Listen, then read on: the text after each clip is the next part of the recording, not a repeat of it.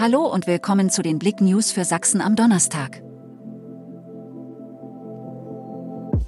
Tote Frau in Leipziger Hotel gefunden.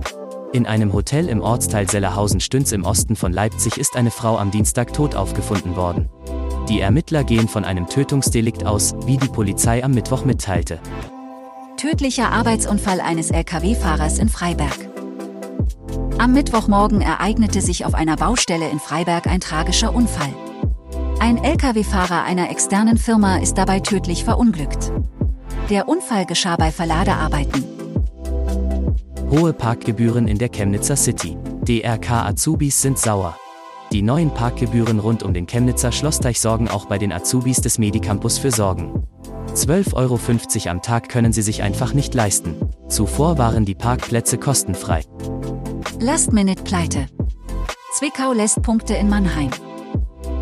Einmal mehr hat es der FSV Zwickau in der dritten Fußballliga an kämpferischer Einstellung und Mentalität nicht fehlen lassen.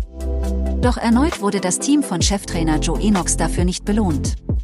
Am Mittwoch verlor seine Mannschaft beim SV Waldhof Mannheim vor knapp 10.000 Zuschauern 1 zu 2 und bleibt damit auf einem Abstiegsplatz hängen.